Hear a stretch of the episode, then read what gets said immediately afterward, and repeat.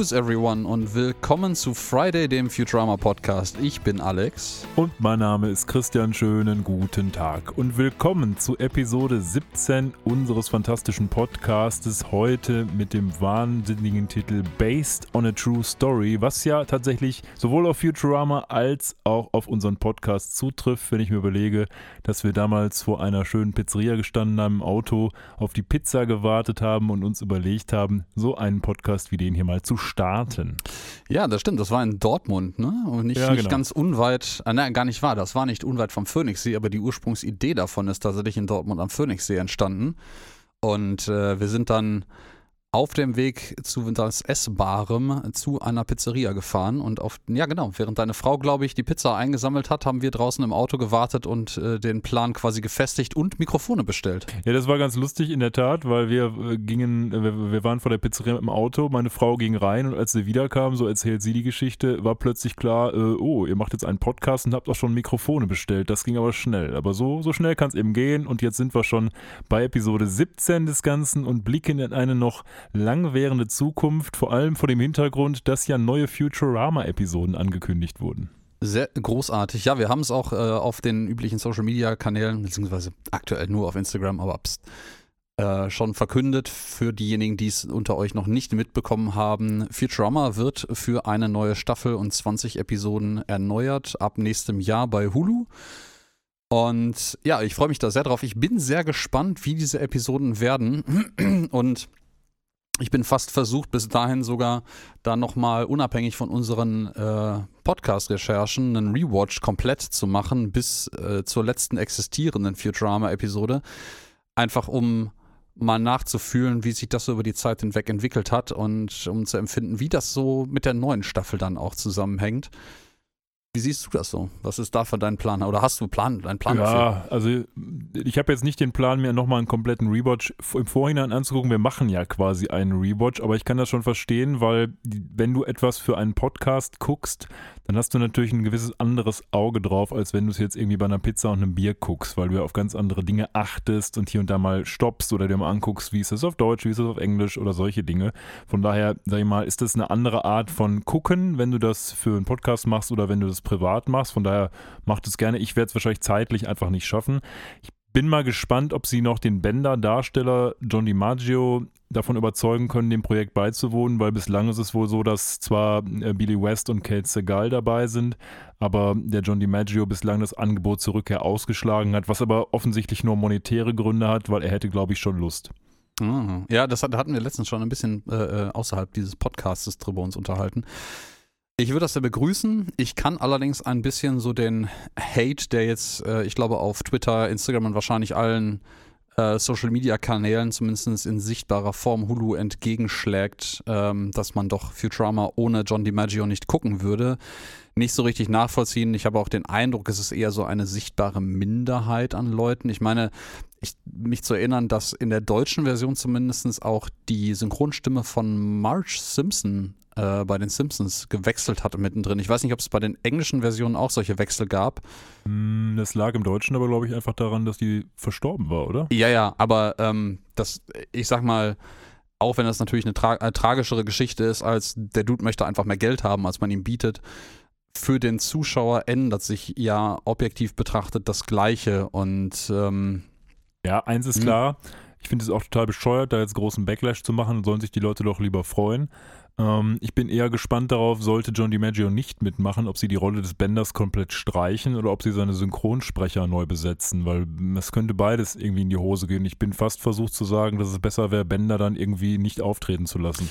Ich glaube nicht, dass die Serie funktioniert ohne Bender und deswegen schauen wir mal. Also ich habe das ehrlicherweise bisher noch nicht in Betracht gezogen, dass es ein Futurama nächste Staffel ohne Bender überhaupt geben wird. Aber jetzt, wo du das so sagst, es könnte natürlich auch sein, vielleicht, dass man auch ein bisschen aus den Matt Groening-Erfahrungen jetzt mit Disenchantment gelernt hat und da vielleicht einfach mal ein bisschen Neuauflage probiert. Vielleicht, keine Ahnung, vielleicht kriegen sie ja John DiMaggio für die erste Episode und kriegen dann einen fließenden Übergang in seinen, keine Ahnung, seinen bösen Bruder Flexo oder so, den wir ja jetzt noch gar nicht besprochen haben, der kommt aber auch noch nicht. Der aber vermutlich auch von John DiMaggio gesprochen wird, oder? Ich vermute auch, aber vielleicht hat er auch noch einen Drillingsbruder, der dann anders heißt, Man weiß es nicht. Hexo oder whatever. Also es kann sich auf jeden Fall in eine ganz andere Richtung entwickeln. Man wird ja ohnehin mal sehen müssen, ob dieses Format heutzutage noch funktioniert, weil ich weiß, dass bei Disenchantment zwar einige Leute das gut finden, aber auch eine Menge Leute das eher so semi finden. Und ob diese Serienart noch funktioniert, ist ein bisschen die Frage. Und ob das Vermächtnis von Futurama, sag ich mal, über die Zeit so überdauert hat, dass die Leute das heutzutage noch wegen dem damaligen Namen gucken. Ich glaube wahrscheinlich eher nicht. Also außer sie finden, äh, lernen tatsächlich aus den Fehlern, also Matt Groening insbesondere, aus den Fehlern von Disenchantment und äh, renewen Futurama halt auf eine andere Art und Weise, als einfach eins zu eins da weiterzumachen, wo sie vor, ich weiß gar nicht, was ist es jetzt her, mittlerweile fast zehn Jahren aufgehört haben. Ähm, ich habe vor einer Weile eine ganz äh, nette, also nicht nette, aber gut geschriebene Kritik darüber gelesen, über nämlich gerade Disenchantment und den Abriss darüber, wieso das in der heutigen Zeit nicht mehr funktioniert, eine Sendung in diesem Format mit quasi der gleichen Formel wie Simpsons und Futurama neu anzufangen. Ich habe leider die Details ein bisschen verbaselt, aber Hängen geblieben ist jedenfalls, dass des Autors, des Kritikers Meinung nach äh, Disenchantment daran kränkelt, dass man das halt nicht neu erfunden hat, zumindest nicht an den wichtigen Stellen, äh, sondern halt einfach das, das Futurama Simpsons Format auf eine D&D Fantasy Welt übertragen hat. Ja, kann ich verstehen. Es gibt aber ja zum Beispiel bei Disenchantment eine fortlaufende Handlung ein Stück weit. Die gab es jetzt bei Futurama so nicht und bei Simpsons Stimmt, auch ja, nicht. Das ist neu. Allerdings würde ich da zustimmen, dass die Grundaspekte äh, total angeliehen sind an Simpsons und Futurama, was ja per se nichts Schlechtes ist, aber sich jetzt halt überholt hat. Bei Futurama hast du das Problem nicht, weil Futurama wird sich an Futurama orientieren. Das ist ja auch legitim.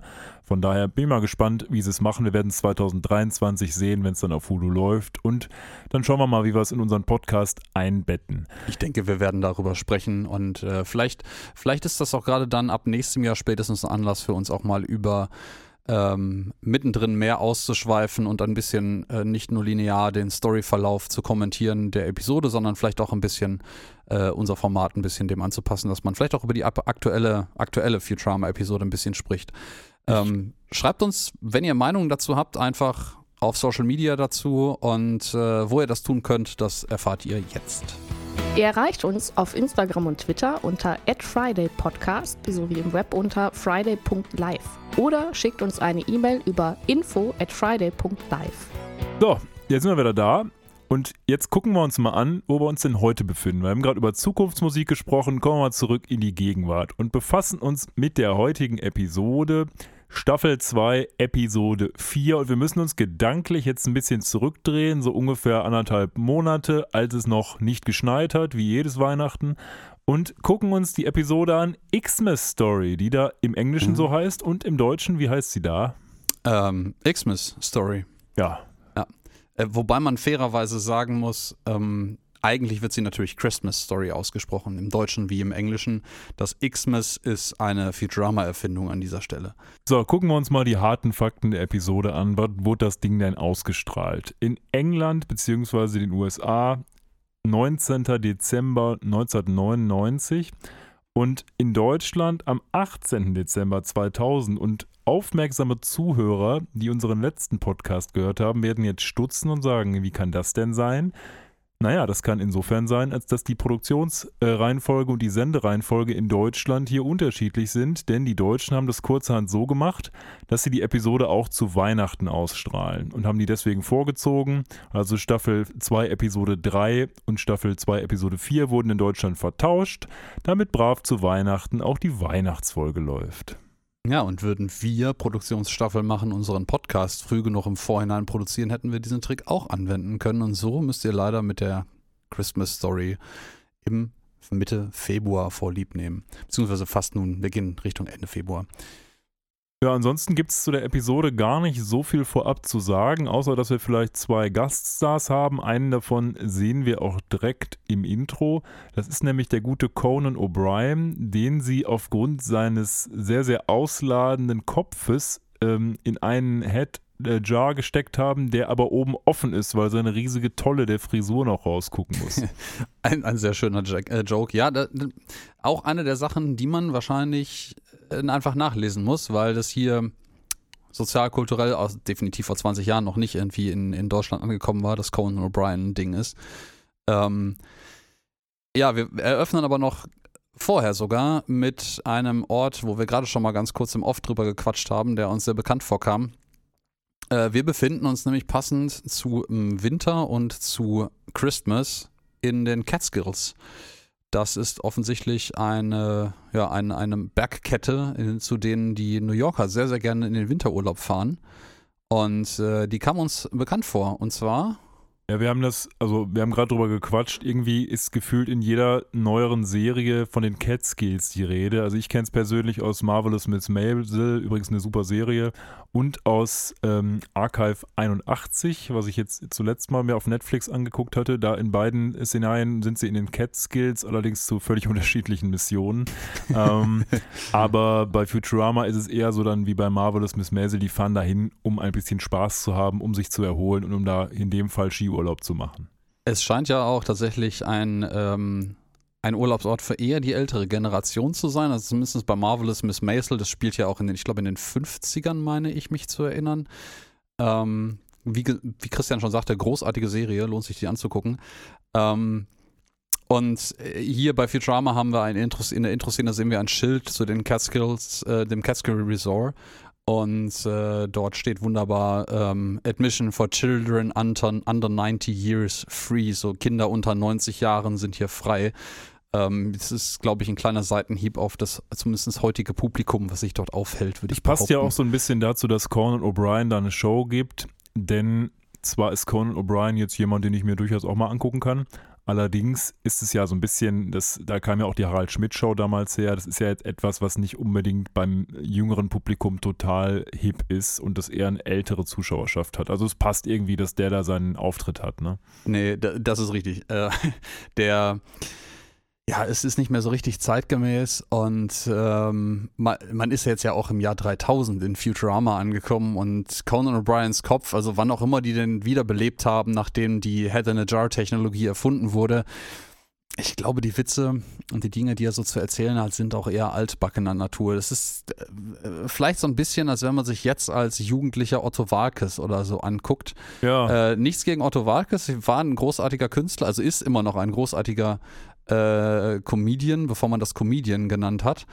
Aber ähm, so seine Blütezeit dessen, mit dem er mal angefangen hat, nämlich Stand-up-Comedy, äh, ist schon lange vorbei. Aber wenn ich, ich mich behaupten. zurückerinnere an die Grundschule, war es, glaube ich, da hat gerade angefangen im Fernsehen, ich glaube, es hieß die Otto-Show. Das war irgendwie so eine Show mit dem Otto, die irgendwie montags einmal in der Woche lief. Das war so gefühlt TV Total in der Grundschule, weil da habe ich mich jedenfalls immer super drauf gefreut. Und es war für mich voll das Ding. Heutzutage ist es natürlich schon jemand, mit dem man jetzt allenfalls noch irgendwie kleinere Kinder vom Ofen hervorlockt oder eben sehr, sehr ältere Generationen, die den halt irgendwie über ihr Leben lang kennen.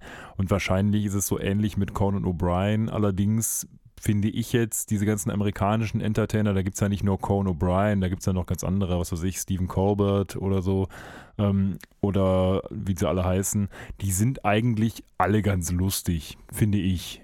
Ja, aber was äh, deine Einlage bezüglich der Otto-Show angeht, muss ich dich leider auf den Boden der Tatsachen zurückholen, auch wie ich äh, in den 2000ern häufig auf den Boden der Tatsachen zurückgeholt wurde, was die äh, Herkunftsjahr diverser Disney-Filme angeht, weil auch da war ich immer der Meinung, als ich die das erste Mal als Kind gesehen habe, da waren die doch neu, oder? Nein, die Otto-Show ist aus den 70ern. Ach echt, krass. Ja, die Otto-Show ist im Original aus den 70ern. Die ist von, ich habe es gerade nebenher nachgelesen, um das genaue Datum äh, rauszufinden, weil ich das Gefühl hatte, das könnte richtig sein. Es ist von 73 bis 83 produziert worden. Die ist also eingestellt worden, bevor wir beide geboren sind. Komisch. Also ich habe das damals, also gut, als Kind hinterfragt man das natürlich nicht. Aber es erschien mir auch nie so, als wäre das irgendwie äh, von früher. Seltsam. Naja, gut, wenn du überlegst, ähm, die war halt Mitte, Mitte, Anfang der 90er, als die wieder ausgestrahlt wurde, war die halt irgendwas zwischen 12 und äh, 20 Jahren alt. Ähm, da sind wir jetzt im Jahr 2010 oder im Jahr 2000, wenn man das zurückrechnet und relativ dazu ist das gar nicht so alt. Nee, ist schon richtig. Also nach heutigen Verhältnissen als Kind ist es natürlich, oh mein Gott, uralt. Ja, ja aber als Kind hatte man auch nicht die Informationsmöglichkeiten in der Zeit, wie man sie heute hat. Heute googelt man es eben. Früher hätte man sich viel anders informieren müssen und hätte im Zweifel vielleicht die Eltern gefragt oder sowas, die es mitbekommen hätten. Aber das ist halt ganz anders gelaufen genau. früher. Aber ich, ja, ich vermute, Conan O'Brien dürfte äh, ähnlich wirken da wie, wie mittlerweile Otto Walkes oder so. Also etwa eher etwas für das ältere Publikum, was vielleicht ein bisschen in, in, ähm, Erinnerungen schwelgt, so wie wir, wenn man Ja. mal realistisch ist. Im Ähm, Publikum sitzen dann auch unsere ganzen Freunde hier, ich glaube sogar alle, während Conan O'Brien seine ganzen Gags, die nicht so richtig zünden, da abfeuert und eigentlich ist die ganze Atmosphäre so ein bisschen, ja, ich würde sagen, kurz vorm Einschlafen Butterfahrtmäßig, ne? Ja, die sind alle nicht so richtig äh, aufgeweckt. Und ich glaube, Bender macht da auch einen Kommentar drüber, irgendwie so, äh, Comedy ist tot, aber Tra äh, Tra äh, Tragödien, das ist wirklich lustig. Ja, ja, das, das kommt dann Und- quasi als Konklusion hinten dran, in der Tat, ja. Ja, ähm, es gibt aber noch einen anderen kleinen Grund, warum äh, Conan O'Brien hier eine, eine Connection zu den zu Futurama und mehr seinen Machern äh, hat als allem anderen. Conan O'Brien war nämlich, bevor er seine Late-Night-Show hatte, unter anderem Writer für die Simpsons.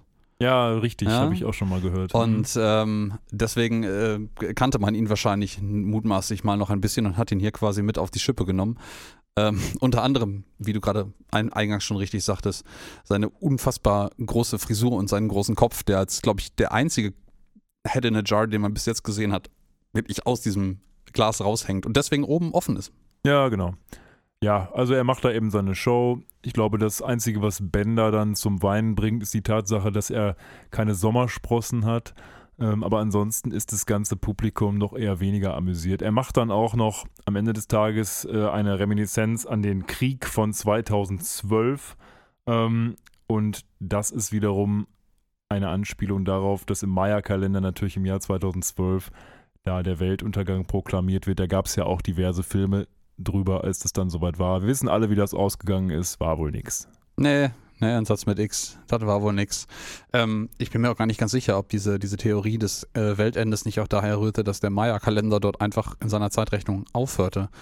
Ja, Ähm, das kann schon sein. Das weiß ich jetzt auch nicht mehr. Aber genau. äh, anyways, ähm, wir sind jetzt in den Catskills und unsere Planet Express Crew, äh, alle tatsächlich diesmal, minus Nibbler, der als Haustier wahrscheinlich daheim geblieben ist, aber es fehlt gerade niemand. Ne? Nee, das ist ganz schön. Das ist, bringt auch direkt so eine gewisse Weihnachtsatmosphäre dahin, die zu sehen, weil die laufen da alle in ihren Weihnachtsskianzügen durch eine verschneite Landschaft in den Catskills und das bringt einen so richtig in diese weihnachtliche Glühweinstimmung, finde ich. Ach, so schön. Ja, die laufen jetzt alle so lang und ähm, was macht man natürlich in einem weihnachtlichen Skigebiet? Man fährt natürlich Ski oder Snowboard, wie vielleicht auch gleich einige, der ein oder andere. Und ich finde es sehr schön, ähm, wie der, der Skilift, mit dem jetzt zuerst äh, Fry und Lila und dann sukzessive auch der Rest hochfahren in das Skigebiet, einfach wieder unser Narrativ von nichts hat hier Räder fortsetzt, weil auch dieses Ding, es hat keine, es ist keine Seilbahn, weil es hat kein Seil, aber es sieht so aus wie eine, aber es wird irgendwie mit Raketentriebwerken befeuert. Selbstverständlich. Es ist ja ähnlich absurd wie alle anderen Dinge, die einfach krampfhaft fliegen, statt zu fahren oder zu rollen. Ja, wir haben auch so ein bisschen Foreshadowing hier in die Realität, denn Fry und Lila unterhalten sich ein bisschen darüber, ja, ist ja gut, dass dieses Skigebiet noch existiert, trotz globaler Erwärmung. Und äh, naja, Lila sagt dann auch, ja, ja, stimmt schon, die haben wir auch nicht aufgehalten, die globale Erwärmung, aber glücklicherweise kam danach der nukleare Winter. Und dementsprechend ist jetzt alles wieder schön weiß. Ja, äh, wenn man sich an die erste Episode von Futurama zurückerinnert und diese schöne kleine Szenerie oder dieses, diesen Fast-Forward-Moment, wo Fry eingefroren ist, da passiert ja auch eine ganze Menge. Unter anderem irgendwie zwei, zwei UFO-Kriege, die die Menschheit irgendwie unterjochen. Und da ist es durchaus denkbar, dass da vielleicht mal unterwegs ein nuklearer Winter passiert ist. Nun, Als sie dann oben ankommen, ist ganz schön, da ist auf der einen Seite eben dieser, dieser Apparat, der diesen Raketenlift steuert und auf der anderen Seite so eine winzig kleine typische Holzberghütte irgendwie. Also es ist wunderbar heute und morgen kombiniert in dieser Szene und die Ey. fahren dann auch direkt los. die wirkt auch wirklich völlig out of place. Und dadurch, dass sie so klein und spitz ist, auch so ein bisschen wie so ein Hexenhäuschen. Genau, völlig, völlig. äh, wo jetzt gleich irgendwie Hattie oder sowas rauskommen müsste eigentlich, was sie nicht tut. Äh, und die Leute aus ihrem Vorgarten verscheucht ja, oder ja, so. Ja? tatsächlich. Na, da Ja. oben wartet schon Bender auf sie, der eine etwas obskure Mütze trägt und so eine typische gelbe Skibrille. Und Hermes und Soldberg sind die letzten, die dann oben ankommen.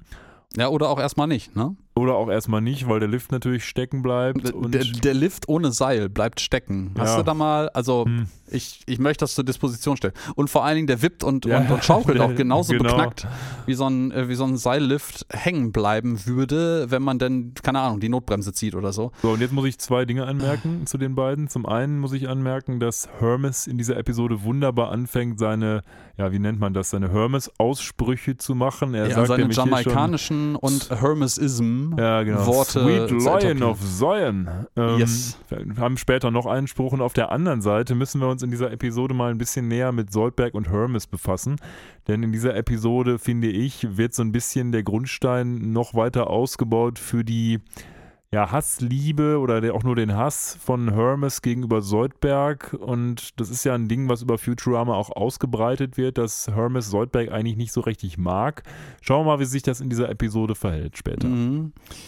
Ja, das äh, wurde, glaube ich, in einer der ersten Episoden auch schon mal angedeutet, aber nur sehr, sehr am Rande. Also das, äh, das, das war scheinbar ein Plan, der schon länger existiert, diese, diesen Antagonismus herzustellen, aber es gab noch nicht so richtig Gelegenheiten, das auszubauen und jetzt haben sie quasi die Gelegenheit beim Schopf ergriffen. Die beiden sitzen jetzt ja gerade sogar im gleichen Skilift, aber Ich- jetzt passiert ich- noch nicht gar nicht. Ich weise nicht an so dieser viel. Stelle nur schon mal darauf hin, weil ich im Verlauf der Episode hier und da mal an bestimmten Stellen darauf zurückkommen möchte, um in die eine oder die andere Richtung zu argumentieren, ob das denn nun geklappt hat oder nicht. Oh, ich bin sehr, sehr gespannt auf dein vernichtendes Urteil. Mein Urteil Ähm, ist immer vernichtet. Freue mich in der, in der, natürlich und immer on point.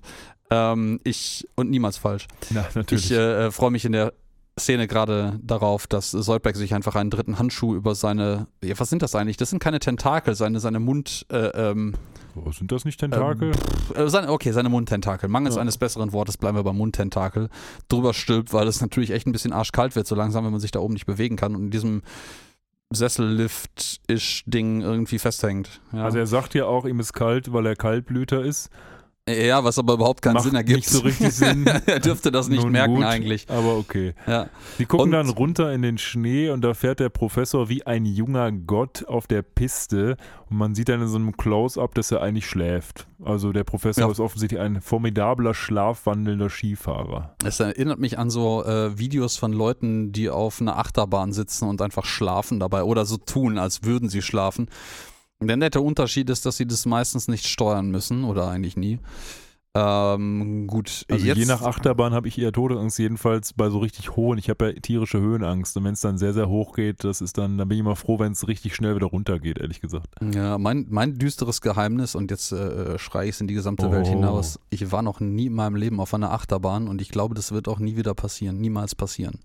Da irgendwann wird der Moment kommen. One of these days. Bang, Zoom. Ja, ja.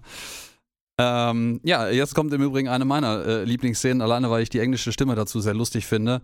Ähm, Fry und Lila sind jetzt ähm, gemeinsam unterwegs und ich finde im Übrigen, dass auch in dieser Episode so diese Verbindung oder Nichtverbindung zwischen Fry und Lila wieder sehr schön dargestellt Ja, wird. Äh, am Anfang jetzt ein bisschen subtil durch diese Paarung einfach, dass die beiden zusammen unterwegs sind und das kommt später nochmal ähm, näher.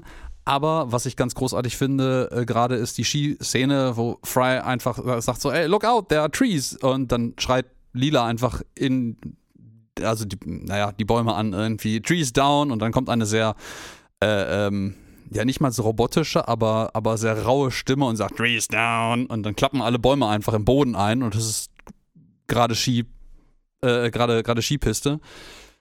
Und ja, Ja, wir haben so einen Moment hier wieder, wo Fry der Typ ist, der nicht weiß, was abgeht, weil er nicht aus der Zeit ist und Lila ihn so ein bisschen an die Hand nimmt und beschützt mit diesen Trees down. Auch ja, und man dem Zuschauer auch so ein kleines bisschen irgendwie in einem kom komödiantischen Moment erzählt, wie denn diese Welt funktioniert und was es alles für absurde Neuerungen gibt. Ja, es macht ja auch im doppelten Kontext Sinn. Zum einen, um jetzt gleich noch einen Witz einzubauen und zum Ja, oh anderen, ja. weil der Professor ja später auch noch sagen wird, dass ähm, Nadelbäume schon seit 800 Jahren ausgestorben sind. Wir also hier es mit irgendeiner Replika zu tun haben, die eben im Boden verschwinden kann. Oder es wirft sehr komische Fragen auf, ja. Oder es ist völlig inkonsistent im Rahmen der Episode, das will ich den Mhm. Machern aber nicht unterstellen.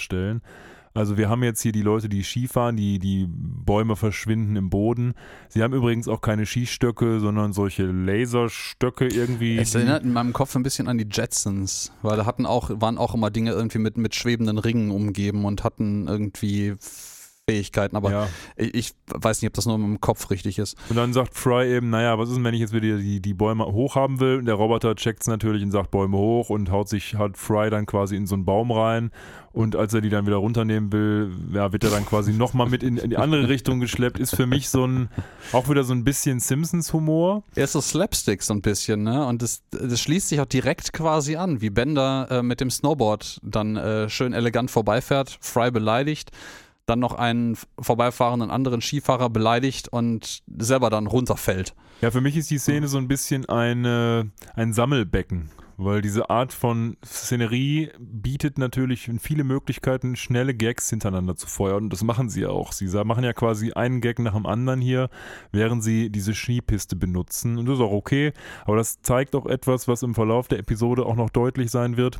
Es gibt hier gar nicht so viel richtige Story sondern wir haben so ein bisschen Story, aber viele, viele Gags und viel, viel Worldbuilding drumherum, was aber auch gar nicht so schlecht funktioniert, denke ich. Nö, ich finde es eigentlich, es funktioniert für mich bisher auch ganz gut. Ähm, wir haben auch ein paar schöne Anspielungen. Also Bender zum Beispiel fällt jetzt genau ähm, von einem hohen Hügel in dem Skigebiet runter auf eine Szene, die eigentlich eine 1 zu 1 Kopie aus dem, einem Peanuts Weihnachts-Special ist, nämlich A Charlie Brown Christmas nämlich eine Gruppe von Kindern auf seinem kleinen zugefrorenen See äh, Schlittschuh läuft.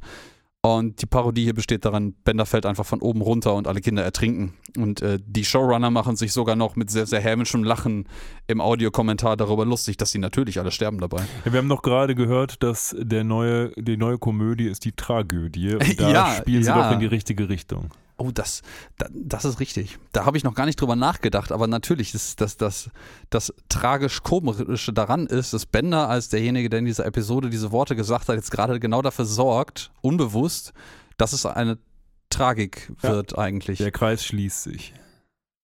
Wunderschön.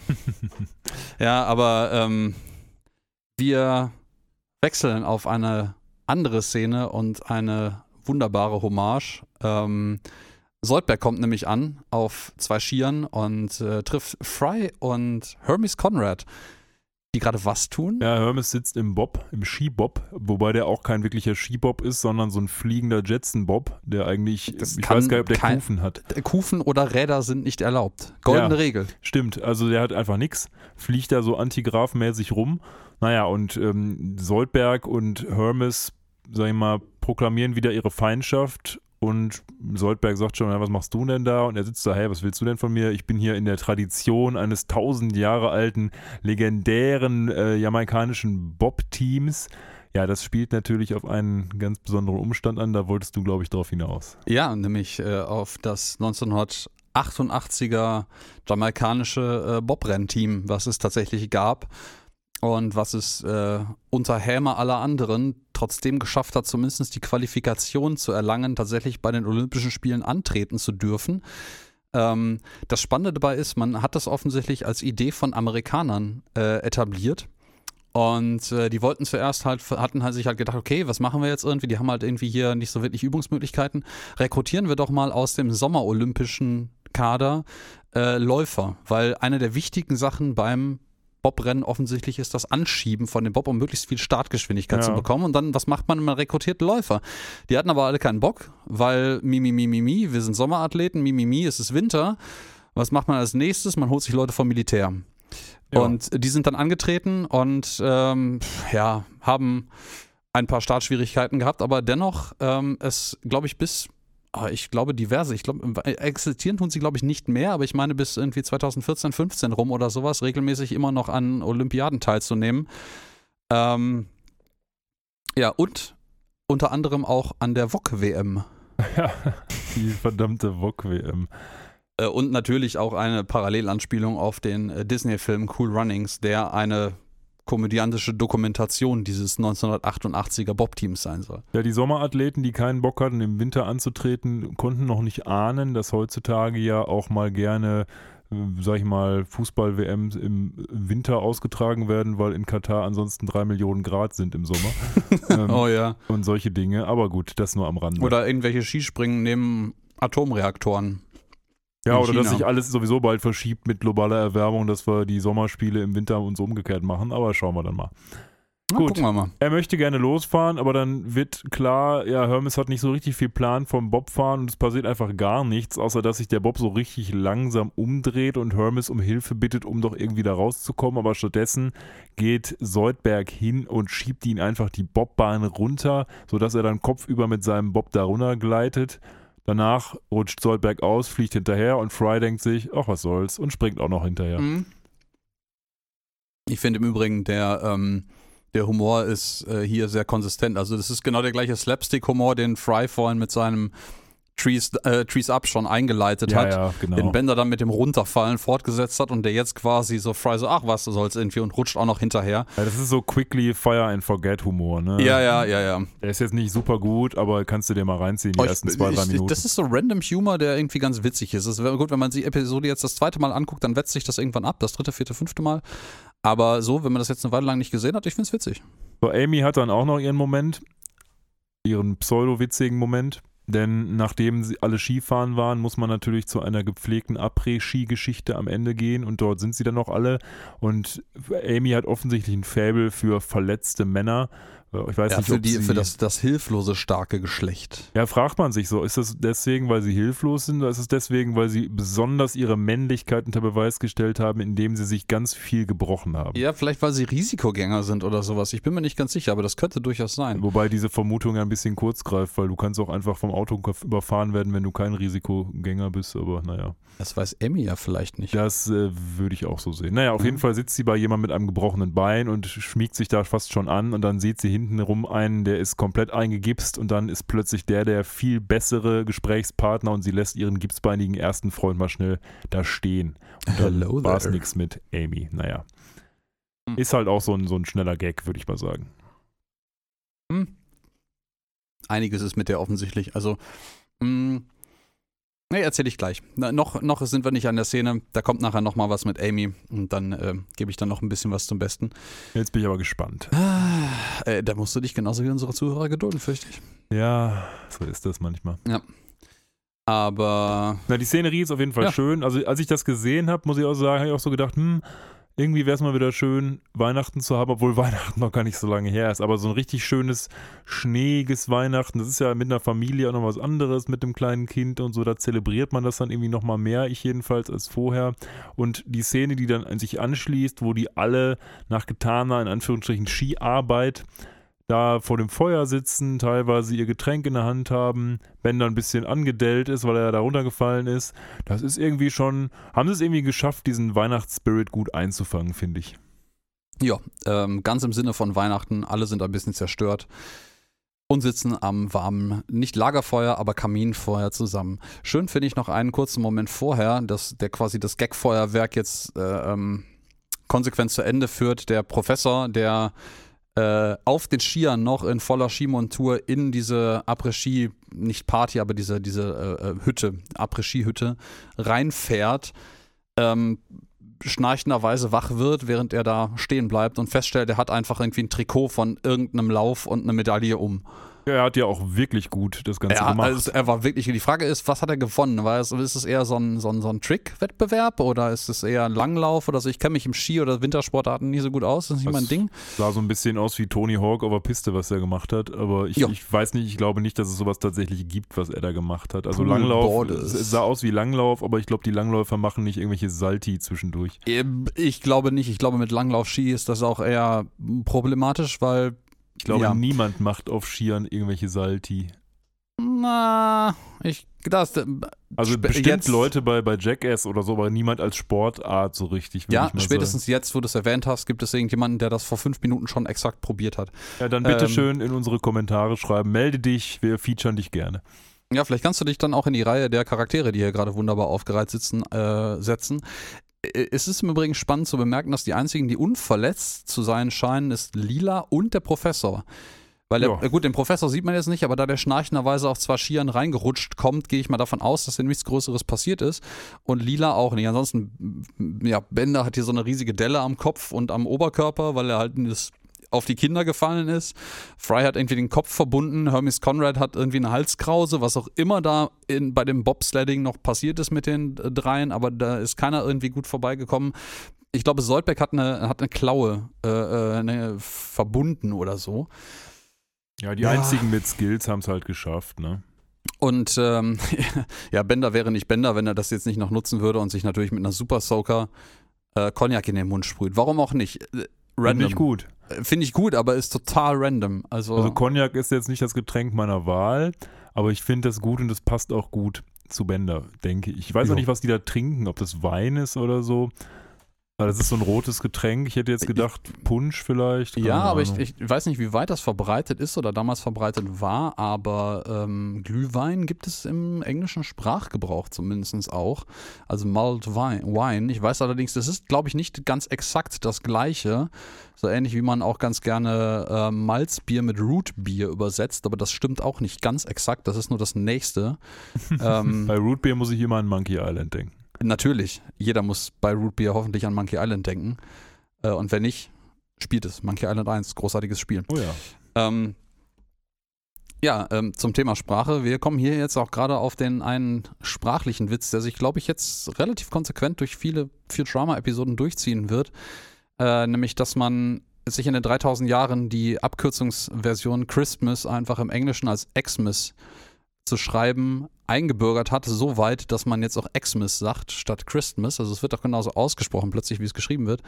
Und auch das Wort ask für Fragen heißt nicht mehr ask, sondern X. Eigentlich bin ich ein großer Freund davon, die Sachen auch so auszusprechen, wie man sie schreibt. Das macht die ganze Sache deutlich einfacher. Allerdings, wenn man sich so anguckt, was teilweise dann mit der Schrift passiert, das wird ja teilweise schon angewandt, dann ist das irgendwie auch nicht so schön, wenn man mit einer anderen Schriftart aufgewachsen ist. Also dementsprechend ist, da bin ich da so ein bisschen schlagen in meiner Brust zwei Herzen. Ja, ich bin auch ein großer Freund davon, Dinge so zu schreiben, wie man äh, sie spricht, weil das das auch ein bisschen einfacher macht, das intuitiv abzuleiten. Ähm, ich, ich, glaube, man ist im Deutschen relativ groß darin, Dinge anders zu schreiben, als man sie spricht. Gefühlt sind die Franzosen noch schlimmer darin. Mir wurde mal zugetragen, Ungarisch und ich glaube auch das Finnische wären sehr nah bis eins zu eins sogar an der Aussprache, also dass, dass Laute, die man ausspricht, auch geschrieben werden würden und andersherum. Ähm, Lobe ich mir doch Latein. Pff, ich bin mir gar nicht so ganz sicher, ob das nur deswegen so gut passt, weil das einfach nirgendwo mehr fließend gesprochen wird und das in Vergessenheit geraten ist, wie albern das eigentlich geklungen haben muss. Ja gut, aber es macht ja nichts. Dann hat sich die Sprache bzw. die Schrift dahingehend halt entwickelt. Ich meine, das kann man ja auch so machen in Deutschland. Es kommt ja nicht darauf an, wie es mal war, sondern wie es ist. Also dementsprechend jo, ist es ja, ja Wurst. Ja. Also Sprache ist sowieso was permanent sich veränderndes. Also von dem her, ähm, ich, ich würde dir da ein bisschen übereinstimmen, dass ich auch manchmal ein bisschen mich mit neuen Schreibweisen schwer tun kann, aber hey, ich bin Informatiker, ich muss Rechtschreibung nicht gut können und Kommas sind Rudeltiere, also von dem her. Es liegt auch nicht an der Sprache beziehungsweise an der Schrift, sondern an uns, weil wir es einfach anders gewohnt waren. Das heißt ja, ja, ja nicht, klar, dass es das, schlecht oder äh, gut ist. Man sagt immer so gerne, früher war alles besser, aber es liegt einfach nur daran, dass Menschen fürchterliche Gewohnheitstiere sind und zur Romantisierung und Idealisierung der Vergangenheit neigen. Ja, und natürlich ähm, daran, dass früher alles besser war. Ja, und genau, das, deswegen und darum und weswegen auch ist früher alles besser gewesen. Gut, wir waren bei Xmas stehen geblieben. Also es wird hier Ja, damals war, war, auch mehr Schnee und Lametta. Das äh, ist in der Tat richtig. Danke, EU. Ähm, so, also Lila Danke. macht es dann eben klar, naja, was du gerade eben gesagt hast, schon mit Ax und Ask und Xmas und Xmas und letztendlich erinnert sich Fry dann so ein bisschen daran, ja, wie das denn so gewesen ist. Denn er hat jetzt wieder so einen Moment, wo er sich plötzlich sehr alleine fühlt. Das ist ja auch nachvollziehbar. An Weihnachten tun das ja viele. Ich meine, wenn man so sich vorstellt, man ist schon allein in einem anderen Land zum Beispiel und hat dann ist Weihnachten, dann kann ich mir das schon vorstellen, dass man sich einsam fühlt. Und Fry ist ja nun quasi so weit weg von allem, was er kennt, wie man nur so weit weg sein kann von allem, was man kennt. Und dementsprechend fassen mhm. sie den Beschluss, naja, dann holen wir doch ein bisschen von dem, was Fry kennt, doch in unser Zuhause und gehen mal einen Weihnachtsbaum fällen. Mhm. Und ja, was Fry halt an dieser Stelle erwartet, sind natürlich Tannenbäume. Aber er muss zu seinem Bedauern feststellen, äh, wie der Professor auch bemerkt, äh, Tannenbäume sind seit 800 Jahren ausgestorben und äh, müssen halt einen Palm, eine Palme fällen, ähm, was dann auch passiert. Ähm, schön an dieser Stelle, dass der äh, Professor auch erwähnt, dass Pudel im Übrigen auch seit ähnlich, also nicht ähnlich, aber sie sind den gleichen Weg gegangen wie der Pudel. Was ein bisschen suggeriert, dass Pudel seit länger als 800 Jahren ausgestorben sind, aber immer noch etwas ist, was offensichtlich bekannt ist. Man ja, weiß wir haben nicht. hier einen leichten Continuity Error oder man kann ihn vielleicht auch erklären, weil in vorherigen Folgen haben wir durchaus mal Nadelbäume gesehen, Mhm. aber vielleicht sind die auch alle künstlich Das kann sehr gut sein, ja. und Wir lassen ja- sich dann so runtermachen bei Bedarf, wie jetzt heute auf der Skipiste. ja, das, vielleicht ist das auch, vielleicht sind die Catskills tatsächlich original so erhalten geblieben, wie sie in den äh, 50ern bis 2000ern oder wann auch immer etabliert worden sind. Und das ist einfach so ein, so ein Historienurlaub, den die da machen mit künstlichen Nadelbäumen, so wie man damals vor 1000 Jahren halt Weihnachts gefeiert hat, so das althergebrachte Weihnachten, weißt du? Schöner Gag dann noch Hm. beim Baumfällen, wo Lila eben sagt, guck mal hier, Fry, ist doch alles wie früher. Dann nimmt sie die Axt und schlägt nicht den Baum, sondern aus dem Stiel der Axt kommt so ein Laserstrahl und fällt die Palme, die sie dann mitnehmen. Fand ich, fand ich einen netten Gag. Ich war nur nicht so richtig überzeugt davon, wie das Größenverhältnis der Palme dargestellt ist, weil die Palme, die sie da schlagen und die Palme, die sie dann mit dem Planet Express Schiff ins Hauptquartier transportieren, die scheinen mir doch äußerst unterschiedlich groß zu sein, denn die Palme auf dem Planet Express Schiff nimmt ungefähr fast die gesamte Länge des Schiffes ein. Nicht nur das, die hat, wenn du genau darauf achtest, auch einen Wurzelballen, der eingetütet ist in Leinentuch und äh, Lila schneidet diesen Palm Tree, diese Palme eindeutig oberhalb der Erde ab. Also der dürfte eigentlich keinen Wurzelballen mehr haben. Aber wie lang mag dieses Planet Express Schiff denn sein? Das wird doch bestimmt 100 Meter lang sein. das gucke ich jetzt nicht spontan nach. Nee, aber so, Ähm, so kann man ja abschätzen. Ich meine, der Innenraum ist mit Sicherheit so groß wie ein Standardbus, würde ich doch mal mindestens sagen. äh, ja, ist schon, ist schon relativ groß, ja. Plus Triebwerk, plus Kram, also diese Palme ist auf jeden Fall zu groß, um sie jetzt später in den Raum zu stellen, in den sie ihn stellen. Selbst ob, obgleich der Raum relativ hoch ist, aber das wird nicht funktionieren räumlich. Das passt von den Verhältnissen auch nicht. Also gerade wenn man jetzt in der Szene, die wir hier schön stehen haben, das Planet Express Hauptquartier von der Seite im Profil sieht und das Schiff, was da reinfliegt, ich glaube, der Raum, in dem sie das aufstellen, ist die Kuppel oben. In Genau, dem Türmchen. genau. Und ähm, Observatorium Ah, oder, ne? das, na, nee, das, das passt, glaube ich, nicht so wirklich gut. Aber vielleicht ist es auch Ah. ein Raum, in dem irgendwie die räumlichen Physikverhältnisse nicht gelten. Der Professor hat irgendwas Tolles erfunden. Man muss sich das ja alles irgendwie schön reden. Mhm. Ich finde es auch schön, ich habe das gerade mal spontan nachgeguckt, weil es mich interessiert hat. Ähm, Im Englischen heißt es hier Pine Trees, aber Pines sind übersetzt Kiefern. Und im Deutschen sind halt eher Tannen als äh, äh, Weihnachtsbaum bekannt. Ich, äh, ähm, das ist aber, glaube ich, in den USA auch so. ja, das, das ist vielleicht, vielleicht ist auch Pine Tree allgemeiner gefassterer Begriff, als ich Hätte das ich jetzt auch gerade- gedacht, dass das einfach so ein Oberbegriff ist für, diesen, für diese Art von Baum.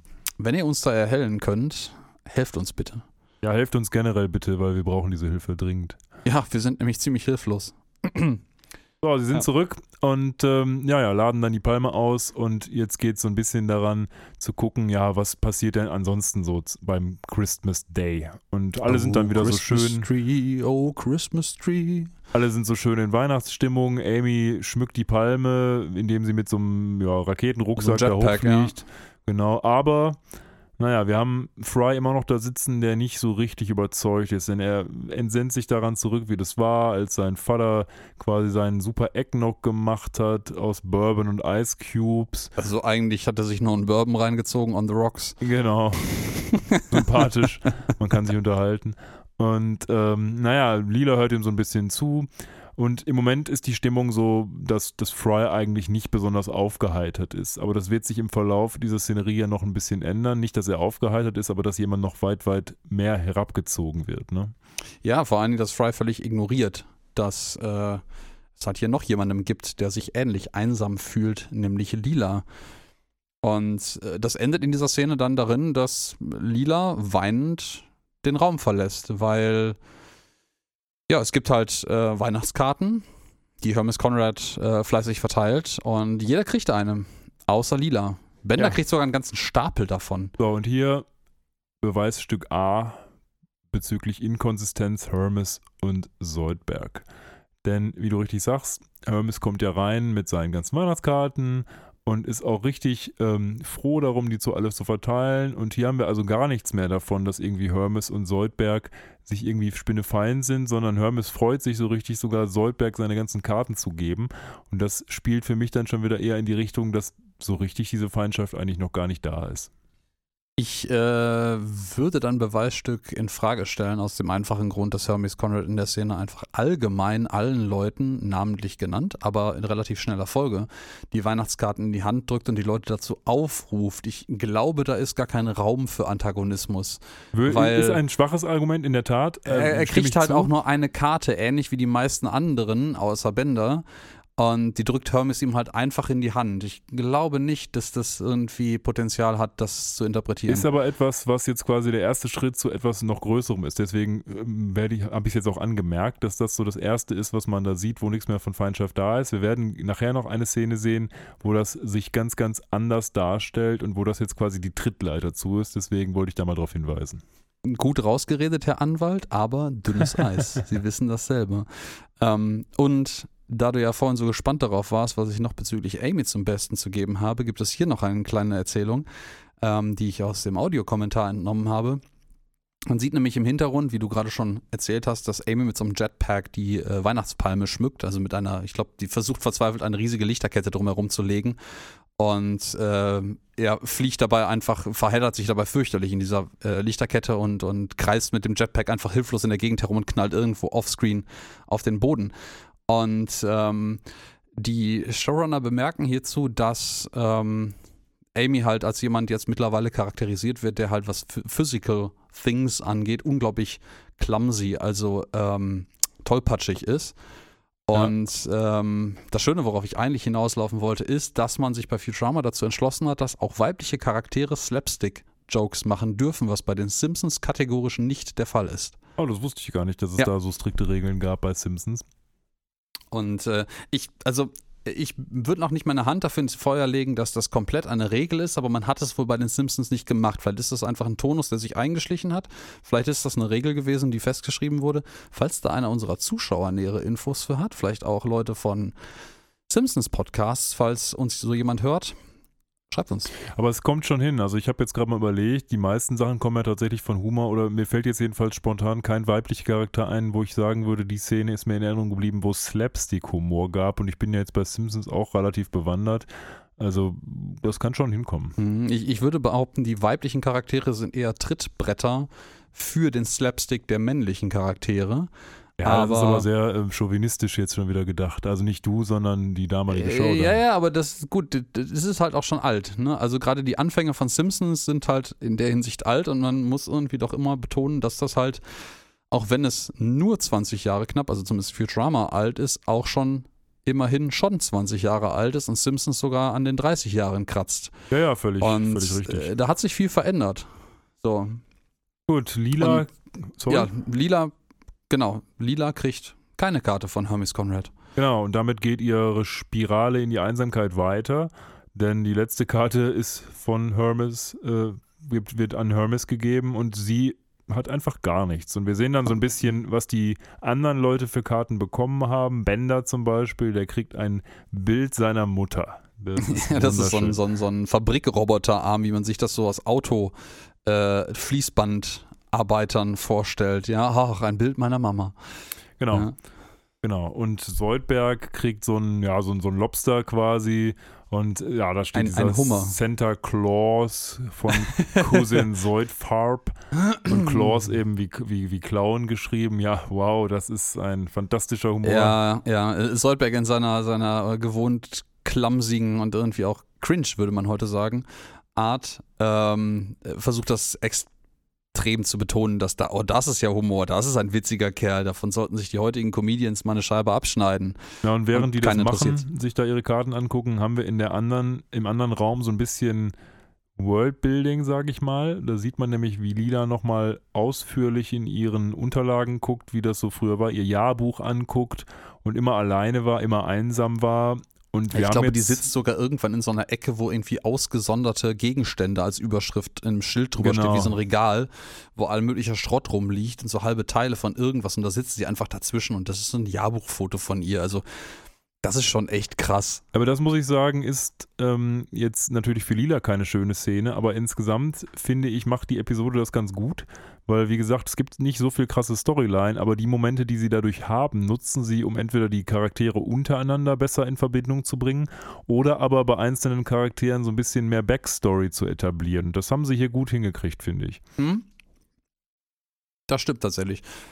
Es ist quasi ein bisschen zweischneidig. Man, man, auf der einen Seite, wie du sagtest, ist es ähm, der aktuellen Situation zuträglich und auf der anderen Seite zeigt man so ein bisschen, wo die, wo die Leute herkommen oder wo sie gerne gewesen wären. Ja, Lila flieht dann. Also Ja, sie rennt ja. quasi weinend weg, weil sie einfach sich nicht mehr anders zu helfen weiß und diesen ganzen weihnachtlichen Trubel nicht mehr ertragen kann. Und ja, jeder andere sagt dann auch, hey, ganz ehrlich, Fry, was hast du denn erwartet? Mag ja sein, dass du irgendwie jetzt hier nicht aus der, aus der jetzigen Zeit kommst, aber sie hat im ganzen Universum keinen, der genauso ist wie sie, in Klammern, Ja, ja. hm, mal sehen. Ja, ja, ja. Äh, Vor allen Dingen, also Fry checks halt wieder überhaupt nicht. Ne? Das ist, und jetzt schließt sich halt die Wendung an, das, also eine sehr, sehr positive Wendung, die wieder so ein bisschen die Beziehung zwischen den beiden wiedergibt, nachdem ihn die anderen quasi alle einstimmig gesagt haben: so, ey, hör mal, Lila ist äh, ein Waisenkind und so, das ist echt schwierig für sie. Äh, checkt er tatsächlich so ein bisschen, dass er da doch an Weihnachten echt gerade Scheiße gebaut hat, was äh, das angeht, und beschließt mit sehr schlechtem Gewissen, ich muss der armen Lila ein Weihnachtsgeschenk kaufen. Das unterscheidet ihn halt auch fundamental zum Beispiel vom Charakter Bender, ne? Weil Bender würde entweder sagen, ja, das ist alles gar nicht so schlimm, stell dich nicht so an, oder das gar nicht so richtig wahrnehmen. Aber Fry nimmt das tatsächlich richtig mit und er entscheidet sich ja dann auch zu handeln und das wieder gut zu machen, indem er jetzt das Einzige tut, was ihm einfällt, nämlich sich, naja, um ein Präsent für Lila zu bemühen, was ihr jetzt vielleicht wieder dann bessere Laune, zu verbesserer Laune verhilft. Ja, ja. Ähm, der äh, Bender versucht ja zwischenzeitlich ihn tatsächlich noch wieder aufzumuntern, was so semi-erfolgreich ist. Also eigentlich daran endet, dass, dass äh, Fry sogar komplett in Tränen ausbricht. Was ich doch krass fand, also ich meine, es hat natürlich auch wieder diesen Slapstick-Moment einfach. Bender tanzt da, la la la la la, bibe da bidu und dann heult einfach Fry sich die Seele aus dem Leib. Ähm, aber es zeigt auch schön, dass ihn das schon berührt. Also ich meine, er ist natürlich gerade selber auch gerührt, ob seiner eigenen Situation, dass er alleine ist, aber ich glaube, deswegen kann er das umso mehr nachempfinden. Ja, man muss Und, sich so ein bisschen fragen, was berührt ihn jetzt konkret? Ja. Natürlich, er ist emotional auch angeschlagen durch seine eigene Art und Weise, wie er jetzt da steht an Weihnachten. Berührt ihn, dass es Lila schlecht geht oder berührt ihn, dass er quasi bei der Frau, die er insgeheim ja liebt, jetzt irgendwie etwas gemacht hat, was äh, ja A, seine Chancen verschlechtert und B, diese Person halt äh, herabsetzt. Also das, das ist ein bisschen unklar geblieben, ob das hier schon tatsächlich so aus diesem Liebesaspekt heraus ist oder ob das einfach nur, oh Mist, ich habe eine Freundin was Böses getan zu Weihnachten ist. Das ist wahrscheinlich so ein Mittelding zwischen allem. Ne? Egal was davon es ist, ich bin mir sehr sicher, dass Fry das selber am wenigsten weiß. Das ist sicherlich so. Das, ja, das und stimmt. Ja, nachdem Amy ihn jedenfalls nochmal einen wortwörtlichen Tritt vors Knie gegeben hat, oder das, das Schienbein, glaube ich, ähm, und alle nochmal den großen Schandetanz um ihn herum tanzen, ähm, ja, zieht Fry los und möchte ein Weihnachtsgeschenk für Lila kaufen. Aber, nun, wir haben ja jetzt mittlerweile Heiligabend oder Christmas Eve. Und in seinem Versuch dann das Planet Express Hauptquartier zu verlassen, offenbaren ihm die anderen das Problem an seinem Plan, nämlich Santa Claus, also der Weihnachtsmann oder nein, nein, Nikolaus ist es im deutschen Traditionsgebiet nicht, das, das, das Christkind könnte man noch sagen. Also zu uns zu Weihnachten ist immer an, am, am 6. Dezember der Nikolaus gekommen und hat das Zeug in den Stiefel gepackt und Exakt. an Heiligabend ist das Christkind gekommen. Genau. Und ich glaube im Amerikanischen, ich weiß nicht, ob St. Nicholas Day im, im Amerikanischen ein großes Ding ist. Ich glaube nicht. Aber ähm, ich glaube, die Standardtradition ist, dass äh, Santa Claus die Geschenke zum Christmas Zum ersten. ersten, zum ersten Weihnachtsfeiertag, Ja. nicht nämlich nicht Christmas Eve, sondern zu Christmas Day Das war äh, lustigerweise es gibt keinen zweiten Christmas Day, glaube ich, in, in den USA.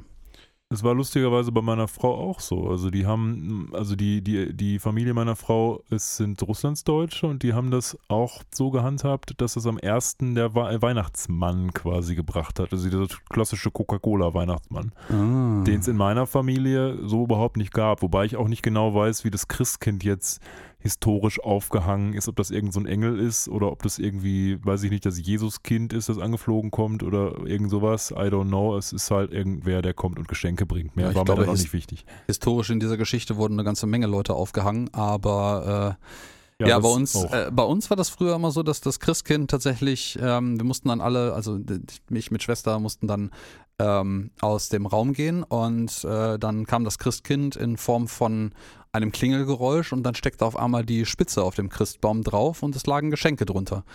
Und ähm, Witzig, das ist ja. ähnlich. Also bei uns war es ähnlich. Wir waren immer in einer Kirche und ähm, also meine Mutter und ich. oh, minus Kirche bei uns.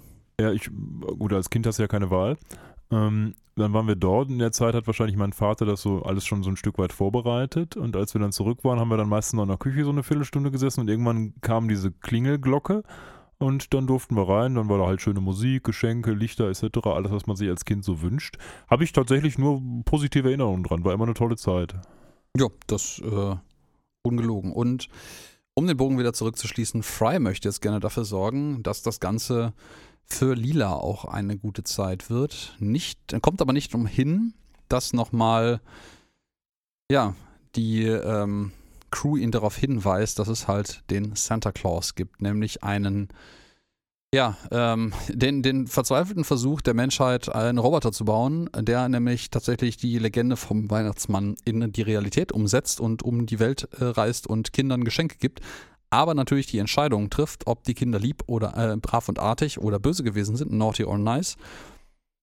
Und offensichtlich hat der eine Fehlfunktion, weil seine Standards für äh, Niceness so hoch sind, dass quasi jeder naughty ist. Also es sind alles böse Kinder. Ja. Und das erinnerte mich ein bisschen an so äh, The Purge, was ja jetzt serien- und erzählungstechnisch, glaube ich, eine neuere Institution ist. Nie gesehen. Ähm, äh, das, Im Endeffekt, die Vorgeschichte ist eine deutlich, deutlich andere, aber das, worum es am Ende geht, ist halt, es gibt eine Nacht im Jahr, äh, wo alle sich draußen gegenseitig erschießen dürfen, straffrei. Äh, Mhm. und alle Leute sich quasi, die es sich leisten können, verbarrikadieren oder es wollen okay. und draußen einfach Chaos passiert und das hatte so ein bisschen, das hat so einen Vibe davon, auch wenn es tatsächlich nur ein einzelner Roboter ist, der halt Amok läuft. Es hat aber tatsächlich einen etwas anderen Hintergrund hier. Aha. Ähm, aber auch ein Film. Allerdings ein Film aus dem Jahr 1984. Jedenfalls teilweise war das wohl die Entstehungsgeschichte dieses Robot Santa Claus. Und zwar der Film Silent Night, Deadly Night. Jo. Ähm, da ist es nämlich so, dass irgendein junger Mann glaubt, er ist Santa Claus Und alle sind böse. und alle sind naughty Ah. und deswegen muss er die alle umbringen. Also das ist so ein Slasher-Film, der hier wohl so ein Stück weit Vorbild für unseren Robot Santa Claus war. Ist auch ganz schön, dass sie hier das innere Worldbuilding einhalten und auch sagen, Mom Corp hat diesen Robot Santa Claus gebaut. Ähm, denn Mom Corp baut ja alle Roboter, so wie ich es verstanden habe. Und naja, das Problem ist eben jetzt, dass es ab einer gewissen Uhrzeit so ist, dass dieser Robot Santa Claus draußen rumgeistert und jeden, den er trifft, erschießt. Weil er halt jeden, den er trifft, als absolut total naughty empfindet, weil seine moralischen Standards so hoch sind, dass nicht mal Captain Picard sie erfüllen könnte. Das Schöne ist auch, dass offensichtlich für den äh, Robot Center die gleichen quantenphysikalischen Nichtgesetze gelten wie für den fiktiven Weihnachtsmann, weil der offensichtlich innerhalb einer Weihnachtsnacht einmal überall sein kann und alle, also ich meine, überleg dir das mal, wenn die wirklich nur einen dieser Robot Santa Claus gebaut haben, der quer über die Welt fliegt in einer Nacht, erstens ist der wahnsinnig schnell unterwegs, ich glaube, da gibt es eine ganze Menge Berechnungen zu, ähm, aber die Wahrscheinlichkeit, den überhaupt zu treffen, wenn man sich draußen bewegt, ist so verschwindend gering eigentlich. Also das unterstreicht vielleicht, wenn man das jetzt auf die Spitze treiben möchte, noch das Pech unserer Protagonisten hier, den überhaupt zu treffen draußen. Ja, Ähm, das stimmt. Oder es wurde halt für jede Stadt einen gebaut oder sowas. aber ja, aber wir greifen gerade ein kleines bisschen vor. Wir haben nämlich vergessen, eine Sache noch zu erzählen, die jetzt noch passiert, bevor Fry loszieht. Äh, Im Fernsehen geht es nämlich einmal ganz kurz, nämlich Morbo und ähm, ich habe vergessen, wie die Nachrichtensprecherin heißt, verdammte Axt. Ja, weiß ich gerade auch nicht. Ähm, Janet? Hm. Äh, ja. nennen wir sie so. Gut. Ähm, die beiden sitzen jedenfalls da und verkünden halt die Weihnachtsneuigkeiten und äh, was so an Weihnachten alles passiert und erzählen halt von der ähm, quasi der der ja den Tafeln, quasi den Robot-Tafeln könnte man sagen, die an Weihnachten an hilfsbedürftige arme Roboter freien Alkohol ausschenken und da wird Bender natürlich wach bei diesen Worten und der zieht halt auch sofort los und möchte schnorren gehen. Genau, das ist dann so, so ein bisschen der Beginn einer autarken Weihnachtsgeschichte innerhalb unserer Weihnachtsgeschichte, weil so hundertprozentig verknüpft mit den anderen Dingen ist es ja eigentlich nicht. Nee, nee, nee, das ist. Ähm, es hat allerdings noch einen wichtigen Plotgrund, äh, äh, Grund, dass das passiert, weil Bender dann nämlich auch draußen ist später, wenn Robot Santa Claus sein Unwesen treibt. Ähm, streng genommen geht das sogar raus bevor Friday. Äh, Friday. Friday geht. Bevor genau. Fry geht. Nein, Friday wird hoffentlich niemals gehen. Ja, er sagt dann sogar noch, hey, also er sagt, ich gehe jetzt mal zu den, zu den armen Leuten und helfe denen da in ihrer Küche und dann sagen natürlich alle, ey, komm, an- komm Bender, als ob du hier jetzt der Charity-Guy bist. Dann meint er noch, ja, was denn? Ich habe doch auch schon mal Blut gespendet. Dann kommt aber heraus, dass er das Blut von anderen Leuten gespendet hat, ne? ja. Und was wir hier jetzt auch zum ersten Mal sehen, und das ist auch eine super Sache, die später nochmal aufkommt, ist der Apology Dance von Soldberg. Ja, der Entschuldigung. Ich hatte es, wir haben es gerade laufen lassen. Wir haben jetzt gerade mal diese Szene etwas, etwas zusammengefasst und schneller erzählt, als sie eigentlich passiert. Aber ich hätte es fast vergessen zu erwähnen, ähm, als Friday noch im, im Lamentieren ist darüber, wie schlecht er zu Lila war, schlägt Soldberg vor, den Apology Dance zu machen und macht das direkt vor, get down and do the Apology Dance. Und das, das war damals auch so ein geflügeltes Wort bei uns. Und ja. das Beste ist, Fry überlegt auch ernsthaft und ja, Ja. wie geht das jetzt hier links? Ah, Ach nee, ich gehe doch lieber was anderes machen. ja, und also für einen Moment hat, hat Soldberg ihn richtig gekriegt und hat gesagt, das könnte eine Möglichkeit sein, wie ich jetzt Lila aufheitern könnte. Und ich könnte mir sogar vorstellen, dass das für einen Moment lustig ist. Aber er sagt dann doch, ach nee, doch, komm, ich gehe ein Geschenk holen, eins, das sie niemals erwarten und vergessen wird. Und als er das dann machen will und rausgehen will, sagen alle nur, bist du vollkommen durchgedreht, da draußen wartet Horror Santa Claus. Und er sagt doch, pf, mein Gott, ich, ich weiß doch alles darüber. Und dann erzählen sie ihm halt diese Geschichte, die wir gerade schon im Vorhinein erzählt haben. Ja, ja, ja, genau. Äh, 2801 im Übrigen wurde Santa Claus äh, äh, gebaut, offenkundig. Das, das ist eine ganz schön lange Lebensdauer für so ein Kerlchen, das eigentlich gehasst ist von allen. Ähm, Aber der macht ja auch wahrscheinlich nichts, außer einmal im Jahr rausgehen. Ne? ja, gut, aber wenn der ein Jahr lang rumsteht, einfach, dann rostet er doch fleißig vor sich hin. Also irgendwie ist, eh, gut, es ist jetzt auch 1000 Jahre oder 800 Jahre Technologievorsprung. Ähm, da ist mit Sicherheit eine ganze, ganze Menge passiert in der Zwischenzeit. Ähm, Ich finde diese Szene insgesamt auch für Futurama-Verhältnisse echt sehr, sehr lang. Also diese Szene fängt ja quasi an mit Amy, wie sie da den Stern hochbringt und endet dann damit, dass Fry geht. Aber dazwischen sind gefühlt bestimmt zwei, drei Minuten, wo wir uns nur in diesem Raum aufhalten und Gespräche haben. Also es ist so eine typische Szene irgendwie, die es heutzutage in richtigen Serien, die jetzt nicht animiert sind, kaum mehr gibt, weil es einfach zu schnell geschnitten wird. Mhm. Ich glaube, das ist tatsächlich auch dem Weihnachtscharakter dieser Episode einfach geschuldet, dass man so ein bisschen die familiäre Heimeligkeit versucht darzustellen. Ja, das Ähm, kann sein. Das haben sie auf jeden Fall auch gut gemacht. Das äh, äh, unzweifelhaft, ja.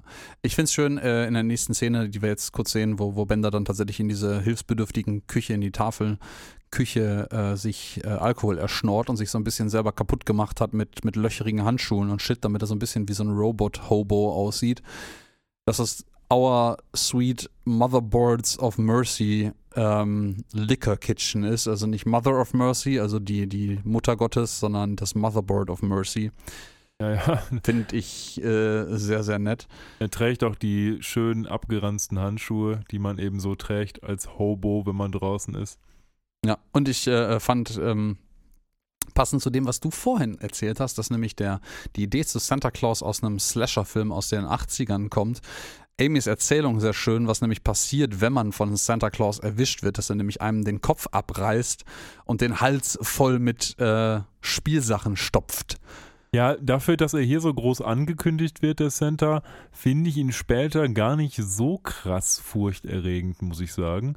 Weil ich hätte mir mehr so einen Horror-Santa Claus dann vorgestellt, als das, was wir tatsächlich sehen, aber ist ja auch nicht so schlimm. Naja, wir springen mal zurück in die Chronologie und äh, Bender ist dann eben da und, und will das Buß abgra abgreifen, abgreifen Und Fry ist in der Zwischenzeit in den Shop gegangen, den wir schon mal gesehen haben, wo ich jetzt gerade allerdings den Namen nicht mehr genau weiß. Aber es ist auch hier wieder chronologisch richtig. Ähm, sie behalten also bei, was sie in vorherigen Episoden schon mal gemacht haben. Und dort ist er dann da. Ähm, ich glaube, Taylor und Overlords oder irgendwie sowas heißt der. Ja, Laden. ja, ja, es ist äh, äh, O- Overlords and Taylor heißt es. Genau, das ich. hatten wir aber schon mal vor einigen Episoden. Ja, Ähm, Alien, Overlord and genau, Taylor, weil- ja. genau, in der Tat, richtig. Und ja, er findet aber da nicht so recht irgendwas. Und äh, nee, da gibt's nichts, genau. Nee, ich glaube, da auch die, die Läden irgendwie relativ schnell zumachen an diesem Abend. Ich meine, Robot Santa Claus ist on the move. Ähm, ja, ist er dann in der Mall irgendwann dazu gezwungen, zum letzten Laden zu gehen, der noch auf hat, ähm, nämlich einem Geschäft für Haustiere. Genau. Und dort läuft es dann darauf hinaus, dass er die Wahl hat zwischen, ich glaube, 500 Echsen oder einem Papagei. Und ich glaube Ja. auch in diesem, in diesem Zooladen sehen wir ein Tier aus einer anderen Sendung von Matt Groening, das mir jetzt aber gerade namentlich entfallen ist. Ja, ja, ja, ja, ja, ja. Das, ähm, das ist ein Tier. Lass es mich gerade mal ganz kurz. Das ist dieser komische Hase, Ja, ich. ja, ja, genau. Das ist so ein Hase aus einer anderen äh, äh, Serie von, von Matt Groening oder Erzählung. Ja, den sieht man da auf jeden Fall zwischen lauter anderen Tieren, zum Beispiel eine winzig kleine Giraffe, die man aber erst als klein empfindet, nachdem dann rausgezoomt wird und Fry, Frys Blick ähm, gesehen wird. Fry möchte auch das beste Tier haben, weil er natürlich nur das Beste für Lila will. Und dann fragt der Shopbesitzer natürlich zu Recht, naja, das beste Tier ist jetzt irgendwie schwer zu klassifizieren. Ja. Zeigt ihm dann erst so ein, so ein, ähm, so ein Dackel mit 50 Beinen, dann eben die besagte Giraffe. Naja, und dann kommt er eben, nachdem ihm so eine Elektroschnecke angeboten wurde, dazu zu sagen, ich nehme entweder 500 Echsen oder den Papagei. Ja, und er nimmt am Ende die Echsen. Nein, den Papagei. Die Echsen. Den Papagei. Natürlich nimmt er den Papagei für 500 Dollar. Ähm, ich, ich weiß gar nicht, ich glaube, für wirklich einen, einen, einen ähm, großen Papagei sind 500 Dollar gar nicht übermäßig viel, ich würde auch ich äh, nicht. behaupten. Glaube ich auch nicht. Und ja, er nimmt den, den Papagei mit. Wir haben jetzt nochmal in der Endszene, nachdem er den ähm, Papagei gekauft hat, draußen sieht man, ähm, und das auch erinnert mich sehr an The Purge, äh, diese ganzen verrammelten und verriegelten Läden, auch wenn die Futurama-Episode wesentlich älter ist als, als The Purge. Ähm, sieht man an einem dieser Läden nochmal ein Schild, wo auf Spanisch im Endeffekt drauf steht, äh, für, für Weihnachten geschlossen. Und äh, Weihnachten, was im Spanischen normalerweise Navidad heißt, ist hier konsequenterweise auch als Xavidad Ja, geschrieben, was dem Xmas-Christmas-Thema sehr, sehr noch viel mehr Bedeutung gibt. Und es unter also auch, Schild ist auch noch ein Alien-Schild, das ich jetzt nicht Ja. übersetzen kann, aber wo wahrscheinlich Ähnliches draufsteht. ja, aber jedenfalls, äh, Fry streitet sich mit dem, mit dem Papageien und der fliegt von dann, nachdem er ihm in die Nase beißt und Fry daraufhin den Käfig fallen lässt. Genau, der ist also Dun, futsch. dun, dun. Aber Fry wird ihn ja dann suchen gehen, in einigen Szenen später. Das ist äh, äh, vollkommen korrekt. So, in der Zwischenzeit geht's kurz zurück zum Planet Express Hauptquartier. Und dort sind alle dabei, gerade Geschenke zu verpacken. Und naja, Soldberg betätigt sich quasi als mobile Schere und die beiden älteren Herren, also der Professor und Hermes, spielen nackt Schach. Kein 3D-Schach dieses Mal, glaube Nee, ich. Ist rudimentäres Schach, das ist wahr. Ein 2D-Schach. Ähm, schöne Anmerkung aus dem Audiokommentar ist im Übrigen an dieser Stelle, dass dieser Stuhl absichtlich so gemalt und designt wurde, auf dem Hermes Conrad sitzt, damit man seinen Arsch sehen kann. ja, nachvollziehbar. Ja, ähm, gut, die beiden sind also eher so die Hedonisten oder, oder Swinger, ich weiß es nicht genau, an Weihnachten. Und äh, wir sehen aber hier tatsächlich auch noch ein anderes Tierchen, was gar nicht so viel Relevanz hat in dieser äh, Episode. Eigentlich gar keine, nämlich Nibbler, Ja, fröhlich durch die Gegend hüpfen. er Aber ich glaube, das dabei. erste Mal auch. Er ist halt Teil der Familie. Ne? Mhm. Aber ähm, schöner Fun Fact, deswegen auch die Überblendung, die ich mochte ich gerade sehr ge- gerne. Der Papagei wird von dem gleichen Synchronsprecher gesprochen wie der Nibbler, nämlich von Frank Welker, der auch ähm, die Rolle des Freddy aus Scooby-Doo spricht und wohl auch bei Animaniacs einige Rollen hatte. Ähm, war mir nicht bewusst und ähm, die Aufgabe bezüglich seiner Synchronisierung dieses Papageis, ist wohl berühmt für solche, solche absurden Geräusche für Tiere oder was anderes zu erfinden. Ähm, die einzige Aussage war, das äh, Krächzen des Papageis muss über die Episode hinweg immer nerviger werden. Und es wird es. Ja, wobei ich dann gedacht hätte, er hätte bei Scooby-Doo eher den Hund gesprochen und nicht, ist Freddy nicht der, der, der Kollege vom Hund? Ja, ja, ja, ja. Das, ähm, äh, ne, also er, er ist offensichtlich unabhängig davon bekannt geworden für jemanden, der absurde Geräusche machen kann. Okay. Also, Also, ich weiß nicht, ob Nibbler viele absurde Geräusche macht tatsächlich. Ich weiß gerade überhaupt nicht, welche Geräusche er macht, außer dieses, ja, wenn er halt was frisst oder so. ja, Oder- er nagt irgendwie an Dingen herum und macht mal irgendwelche niedlichen Geräusche, um irgendwie niedlich zu wirken, aber das war's halt auch. Ja, also wir haben es dann, Lila kommt dann zurück in diese Szenerie und alle sagen ihr halt, ja, Fry ist raus und sie sagt, ach, der Verrückte und geht ihn halt suchen und Ja. währenddessen ist Fry auf dem Weg dazu, seinen Papagei wieder einzufangen, der jetzt natürlich gerade auf dem höchsten Gebäude überhaupt sitzt und Fry geht da hoch, klettert dann da hoch, ist auf so einer riesigen digitalen Uhr, die unter ihm an diesem Gebäude ist und auf dem Sims darüber liefern sich Fry und der Papagei ein Duell darum, wer wen bekommt. Ja, und ähm, lass es mich kurz fassen, Fry gewinnt nicht. Äh, also jetzt gerade eben zumindest nicht, weil, ja gut, pff, der Papagei geht halt bis zum Rand dieses Sims und Fry freut sich, dass er ihn in die Ecke gedrängt hat, aber gut, ein Papagei macht halt, was Papageien Dinge tun und so, der fliegt halt einfach weg. Ja. Und Fry halt nicht. Also ähm, der stolpert und fällt halt fast runter und hält sich sehr schön an den Zahlen dieser Digitaluhr fest. Und nachdem die Zahl dann äh, ein bisschen umspringt von äh, der 2 äh, auf die 3 und dann auf die 4, die keinen oberen Balken mehr hat, fällt er runter und äh, als es dann auf die 7 geht, glaube ich, fällt er gänzlich hinunter. Und ähm, das ist eine Hommage an einen Film tatsächlich, diese Szene, nämlich einen Harold Lloyd-Film, Safety Last aus den 30ern. Ja, 1923. Ja, tatsächlich. 23 sogar, Ja, okay, ja. also aus den 20ern sogar. Ein, ein schwarz-weiß Stummfilm, wo es eine vergleichbare Szene gibt, wo jemand, ähm, äh, habt ihr bestimmt schon mal gesehen, wenn man euch das Bild zeigt, jemand quasi an einer aus der Wand herausklappenden ähnlichen Uhr hängen bleibt und dann runterfällt nach einer ganzen Menge Slapstick-Humor. Also ich fand die Szene eigentlich cool, weil ich, äh, muss man immer so kurz nachdenken, na, welche Zahl kommt jetzt, kann er sich noch festhalten. Auf der anderen Seite ist es natürlich ein bisschen fragwürdig, dass das hier keine reine Digitaluhr ist, also dass er sich da irgendwie tatsächlich festhalten kann. Ne? Ja, auch wie die Ziffern einfach so verschwinden und so. Das wäre machbar, aber es wäre extrem unpraktisch. Und Lila kommt hier, machen wir es ein bisschen kürzer, zur Rettung und fängt ihn auf, bevor er auf den Boden klatscht äh, und den gleichen Weg geht wie der Vogelkäfig zuvor. Und ja, sie haben dann ein, ein Gespräch draußen und stellen fest, dass sie einfach beide gemeinsam einsam sind und gehen Händchen haltend durch die Stadt und wünschen sich frohe Weihnachten. Aber dann Ja, dann kommt ein Roboter, nämlich der böse Santa-Roboter. Und der wird von niemand Geringerem gesprochen als John Goodman, der auch statuesk da gut reinpassen würde, wenn man ihn in so ein Kostüm packen würde. ja, da gebe ich dir vollkommen recht. Ja, John Vielleicht- Goodman, hm? Vielleicht hat er auch genau deswegen das Volumen das, äh, und, und kann das darstellen Ja, einfach. John Goodman wird den Santa nur in dieser Episode sprechen und später durch jemand anders ersetzt werden. Ich weiß nicht genau, warum das so ist, weil er war zu teuer, hatte keine Zeit. Aber er macht es gut. Und Fry und Lila werden jetzt Zeuge davon, was der Professor und die anderen ja schon gesagt haben, nämlich, dass dieser Santa einfach nur strunzenböse ist.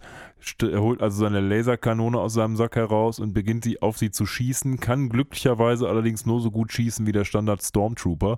Und so können sie dann durch die Gassen erstmal entfliehen, während Santa hinter ihnen herläuft. Oder ist es programmierter Sadismus, ihnen den Eindruck zu erwecken, sie hätten eine Chance zu fliehen? Äh, lassen wir das. Wir haben jetzt noch einen kurzen Einspieler, wo man mal sieht, was Bender und seine Crew machen. Der hat nämlich irgendwie aus der, aus der, dieser, dieser ähm, Roboter-Boost-Küche hat er ein paar arme Roboter irgendwie rekrutiert und zieht um die, um die Häuser. Tiny nicht als- Tim. Tinny Tim, ja. Äh, Anspielung hier auf die Weihnachtsgeschichte mit Tiny Tim. Tiny Tim von ne? Charles Dickens, genau, Christmas Carol. Äh, und beklaut ältere Damen, unter anderem bei- Hattie äh, äh, klingelt er an und äh, beklaut Dinge. Und ja, währenddessen werden Fry und Lila von Santa Claus durch die Straßen ähm, gejagt. Ich finde es im Übrigen echt schön. Eine ganze Menge von dem Kram, den Santa Claus hier von sich gibt, ist echt zitierfähig. Aber das alles irgendwie darzulegen, na gut, guckt euch die Episode an. Wir können es nicht eins zu eins alles zitieren. Äh, ich finde es großartig. Es gibt zwei super Zitate. Das erste ist, You dare bribe Santa. Und dann nimmt er so eine, so, so, so eine Kugel vom Baum, die aber eine Handgranate ist und schmeißt sie auf, auf Lila und Fry. die fliehen dann natürlich in so eine Ecke. Dann, ja, dann, so dann, kommt gleich tatsächlich auch genau das Zitat, auf das du wahrscheinlich ja, anspielen ja, möchtest. Ne? Erzähl. Ähm, Dein deine Bühne. Ja, ja, jetzt hast du aber hier große Erwartungen aufgebaut. Äh, nein, wir haben eine Szene, sie haben eben, sind geflüchtet und sind in einer dunklen Ecke, wo sie sich kurzzeitig so gegenüberstehen, dass man denkt, es gibt jetzt einen Kuss. Wir hatten so eine ähnliche Szene ja schon in der Folge A Fly to Remember, wo es auch fast einen Kuss zwischen Lila und Fry gegeben hätte ähm, der dann aber dem unterbrochen wird und auch jetzt wird er unterbrochen, denn die beiden küssen sich deswegen, naja, weil über ihnen ein Mistelzweig hängt. Und ja, äh, jetzt Tradition. kommt besagtes Zitat, was bei uns früher dann auch ein großartiges geflügeltes Wort wurde, nämlich ja, Santa Claus kommt nämlich dazu. Santa ne? Claus kommt dazu und sagt nur, Leute, Your mistletoe is no match for my toe missile und zieht einen riesigen Raketenwerfer aus seinem Sack und feuert auf die beiden. ja. Das ist ein großartiges, großartiges Zitat. Ja, äh, Toe ist im Übrigen tatsächlich eine Anti-Tank-Missile, also eine äh, Anti-Panzergranate, äh, die es tatsächlich gibt. Äh, die BMG 71 Toe. Völlig richtig. Äh, Finde ich ganz, ganz großartig, das, das Zitat. Ähm. Tube launched optically tracked wire commanded link guided missile. Oh, that's a mouthful. Ähm, äh, nur, dass man die nicht, also Robot Center schon, aber die kann man normalerweise, glaube ich, nicht einarmig äh, äh nee, launchen. Aber jedenfalls. Polly to the Rescue. Der ja. arme kleine, der arme, arme kleine Vogel äh, kommt zur Hilfe und ähm, ja, hilft quasi den beiden Lovebirds. Haha. Ähm, ja, aber es waren gut investierte 500 Dollar in dem Es waren gut investierte 500 Dollar. ähm, er fliegt nämlich genau in dem Moment an dieser Nische vorbei, wo die Tow-Missile angeflogen kommt und fängt quasi den gesamten Wumms dieser Rakete ab. Ähm, über Realismus müssen wir hier jetzt nicht sprechen. Wenn jemand drei Meter neben so einer explodierenden Antipanzergranate steht, dann bleibt da auch nicht mehr viel übrig, außer Gemüse und Matsch an der Wand. Und die Wand ist auch weg. Aber die beiden überleben das. Polly nicht so sehr. Nee. Und es fliegen noch ein paar Federn rum und äh, Fry sagt etwas verlegen so, ey, your present may need some assembly. Also dein Weihnachtsgeschenk musst du wahrscheinlich noch wieder neu zusammenbauen. Ja? Ich finde das sehr schön. Und dann werden die beiden Handlungsstränge so ein bisschen zusammengeführt, nämlich dadurch, dass ähm, Benders Bande auf Fry und Lila trifft und am Ende des Tages das so gelöst wird, dass Bender, als er da vor Center steht, quasi den Tiny Tim, also das ist quasi der Tiny Tim, derjenige, der am allerärmsten dran ist, da auch noch ausnehmen will. Und für den Robert Center ist das so eine Ungeheuerlichkeit, dass er diese Ungeheuerlichkeit erstmal auf seine Liste hinzufügen muss. Und das, das ist gibt, so naughty, das schreibe ich mir erstmal auf. Ja? Genau, und das gibt allen Beteiligten, äh, sag ich mal, die Zeit dazu zu flüchten, wobei man sich natürlich auch fragen muss, hm, das ist jetzt schon irgendwie, die haben alle so ein bisschen sehr viel Plot-Armor an in dem, in dem Moment, ne? Plot-Armor ist ein schönes Wort. Das war mir nicht bewusst, dass das ein Ding ist, aber es macht total viel Sinn jetzt, wo du das gesagt hast. Ja, ja. Ähm, ja, ich finde es auch schön, dass er das tatsächlich, also man zögert das wirklich so demonstrativ hinaus, dass er jetzt auf einmal wirklich äh, ähm, Buchstabe für Buchstabe erwähnt und auf seine Naughty-Liste schreibt. Ähm, auch zitierfähig ist im Übrigen seine 50 Mega-Checks per Second. Ja, also ob er das denn auch wirklich ordentlich gecheckt hat, dass alle hier naughty sind. Und er macht offensichtlich 50 Mega-Checks per Second. Warte mal, das sind 50 Millionen pro Sekunde. Wir haben, was sind wir auf der Welt? 8 Milliarden? Ja. 10, 20, ja, so, so 100, oh, so 100, sagen wir mal, roundabout 120 Sekunden, um einmal die Weltbevölkerung zu checken. Ja, da ist Kapazität vorhanden. Ja, das stimmt. das, das stimmt. Naja, während die Leute dann alle fliehen, schalten wir nochmals kurz zurück und haben dort eine Anspielung auf eine weitere weihnachtliche Geschichte. Es ist nämlich so, dass hier Hermes, Amy, und Soldberg und der Professor, der spielt auch nicht die große Rolle, da sitzen, naja, und sich gegenseitig Geschenke machen. Und sie schenken sich, jedenfalls Amy und Hermes, gegenseitig solche Kämme. Haben allerdings jeweils das Problem, dass sie, damit sie das Geschenk finanzieren konnten, ihre Haare verkaufen mussten. Und dementsprechend, naja, haben sie halt nicht mehr viel von den Kämmen. Das freut allerdings Soldberg, der sich offensichtlich von beiden hat eine Perücke hat machen lassen, sodass er jetzt so hälftige Haare von Amy und hälftige Haare von Hermes hat, die er jetzt mit beiden Kämmen kämmen kann. Und das Ganze ist eine Hommage an die Geschichte Gift of the Magi, wo quasi ein junges Ehepaar ähnlich agiert. Ich glaube, die, die, die junge Dame möchte ihrem Mann eine Kette für seine Taschenuhr kaufen und macht eben dafür ihr Haar, lässt ihr Haar abschneiden und der Mann kauft ihr eben einen Kamm, muss dafür aber seine Uhr verscherbeln und das ist quasi dasselbe, nur dass es eben keinen äh, Soldberg am Ende des Tages gab, der sich über alles gefreut hat. Ja, die Magi sind im Übrigen die heiligen drei Könige. Ja, natürlich. Evangelion-Fans wissen das. Äh, ja, ja, ja, ja. Ich, wobei ich mich frage, ich bin mir nicht ganz sicher in der Hinsicht, wie das auf Englisch wird. Das Magi, Magi, äh, anyways. Ja, ich weiß es nicht. Aber es das ist in der Tat die heiligen drei Könige. Ja. Genau, ja, das stimmt. Das, das habe ich hier auch aufgeschrieben. Das ist tatsächlich äh, richtig. Wir müssen uns im Übrigen immer noch mal einen Thesaurus organisieren und daneben legen, weil wir offensichtlich echt, echt häufig Anspielungen sagen. Ähm, Referenz und Hommage funktioniert auch.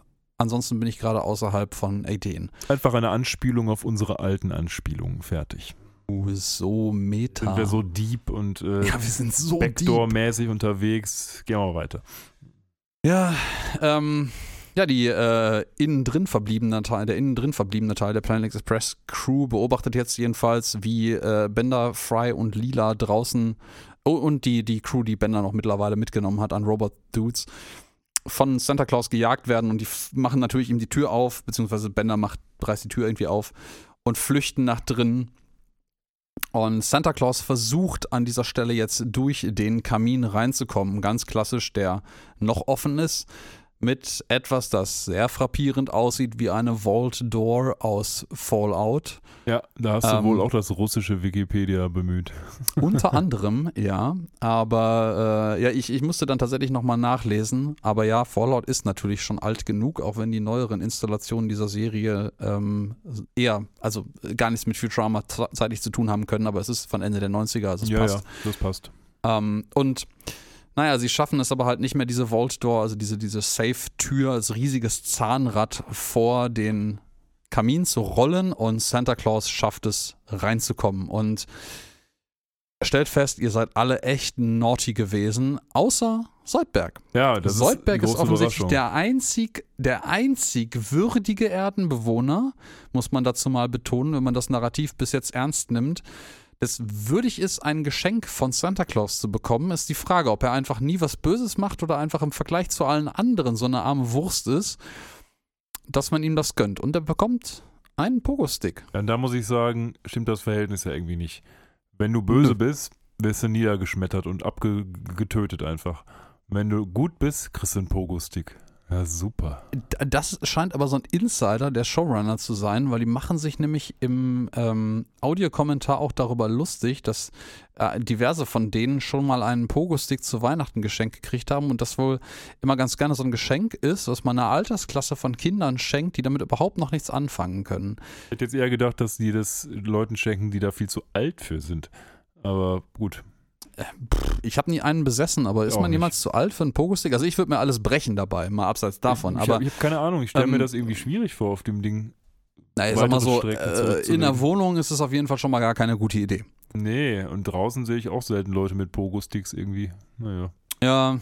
Kurzer ja. Nachtrag übrigens noch zu Hermes und Soldberg. Denn warum schenkt denn Hermes Soldberg etwas, was so teuer ist, dass seine ganzen Haare entfernt werden müssen, wenn er ihn so hasst? Hm. Ich, also, ja, ich fürchte, jetzt hasse mich. Also, das kann ich jetzt zumindest nicht mehr wegargumentieren. Ich kann aber davon ablenken, indem ich äh, gerade feststelle, Liebe zum Detail, man sieht hier jetzt gerade auf dem Bildschirm Santa Claus stehen, wie, wie Soldberg vor ihm fröhlich mit seinem Pogostick rumhängt, äh, rumspringt und hinter ihm ist der geschmückte Kamin mit den Socken dran, wo die Geschenke reingehören und unter anderem hängen da ein paar Socken, aber auch ein Bein von Bender. Ja, das stimmt. Und das finde ich sehr witzig. Aber sind ja? Benders Beine hohl? Ja, das würde voraussetzen, dass er da irgendwas rausziehen kann, ne? Aber hm. vielleicht kann man das. Äh, ist es magnetisch? Ja, vielleicht, Vielleicht kann man geht da das- was dran vielleicht geht das, das. das könnte sein. Ja. Naja, long story short, Santa ist on the move und zwar im Planet Express Gebäude und der wird jetzt quasi gleich explodieren, weil der die alle mit in den Tod reißen will. Und die Nase von seinem Rentier, die blinkt dann auch so bedrohlich im Bombenblinketakt. Und äh, Bender macht noch so einen schönen Move, das fand ich gut, wie in so typischen Weihnachtsfilmen. Nein, nein, glaubt nicht an sie, dann äh, glaubt nicht an ihn, dann kann er euch auch nichts tun. Das ist so ein bisschen wie in dem RTL-Film Merlin. Da ist das, glaube ich, tatsächlich das Ende, dass Merlin sagt, nee, glaubt man nicht an Maeve und dann muss sie leider verschwinden. Ja, nur dass Robert Center nicht verschwindet, sondern einfach seinen großen Sack nimmt und Bender eins überbrät.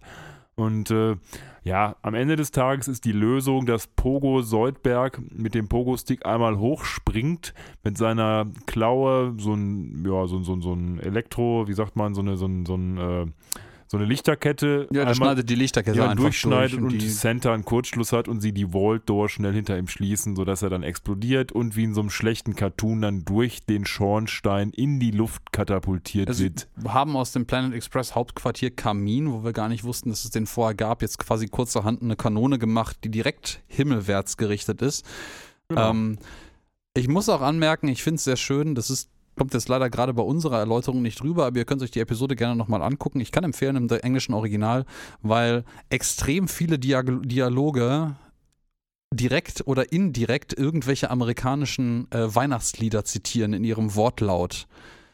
Ähm, weil unter anderem Santa nämlich sagt, deck, I'm going to deck the halls with your gut und deck the halls ist halt auch ein Weihnachtsbegriff oder Ja. Lied. Äh, Also er möchte quasi die, äh, die Säle mit ihren Eingeweiden schmücken. Nicht ganz der Weihnachtsgeist, aber gut. Ja, Ja. es gibt dann am Ende noch eine, eine Ending-Scene, wie sie ganz im Ge Geiste der Weihnachten äh, besser nicht sein könnte, nämlich Bender, der ja von Haus aus auch ein Koch ist, scheinbar, hat den äh, Papagei, der sich todesmutig vor die Tormissel geschmissen hat, zubereitet. Naja, und dann sitzen sie da alle, aber leider frisst Nibbler dann den Papagei, nachdem Ta Tinny Tim den kleinen C bekommen hat. Den Oh. Zehennagel. Den. Zehennagel Ja. tatsächlich. Und eigentlich kommen sie dann zu der Prämisse, hey, ist überhaupt nicht schlimm, dass wir nichts zu essen haben, ist viel wichtiger, dass wir hier mit allen zusammen sind, die ich liebe. Und dann singen sie noch ein letztes schönes Lied, das da heißt Santa Claus is gunning you You down.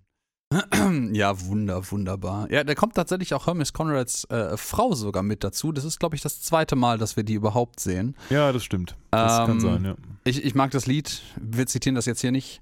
Aber eine Sache, die ich gerade noch erwähnen wollte, weil das auch in meinen Notizen drin steht, die mir vorhin schon mal einfiel.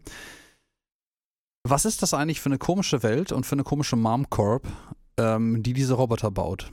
Warum baut man Roboter, die ganz grob gesprochen vollkommen sinnbefreit sind zum Teil und dann Roboter, die ganz offensichtlich brandgefährlich sind? Welchen Zweck erfüllen die?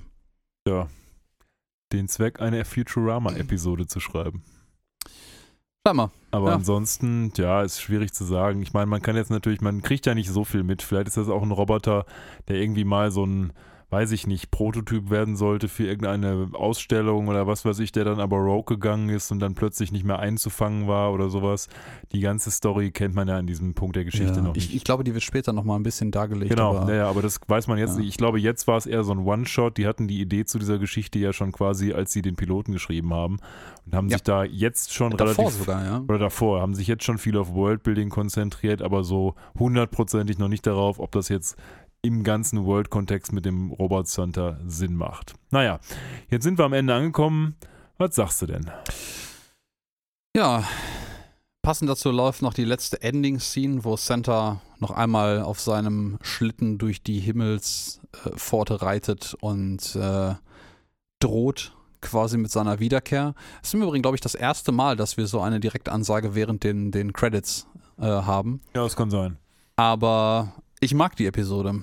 Also ich mag sie wirklich gerne. Ich, ich mag sie nicht, ich mag sie nicht neun Punkte gerne, aber auch wenn objektiv betrachtet nicht viel drin passiert, ich glaube, ich mag sie acht Punkte gerne. Okay, das war ein knackiges Fazit.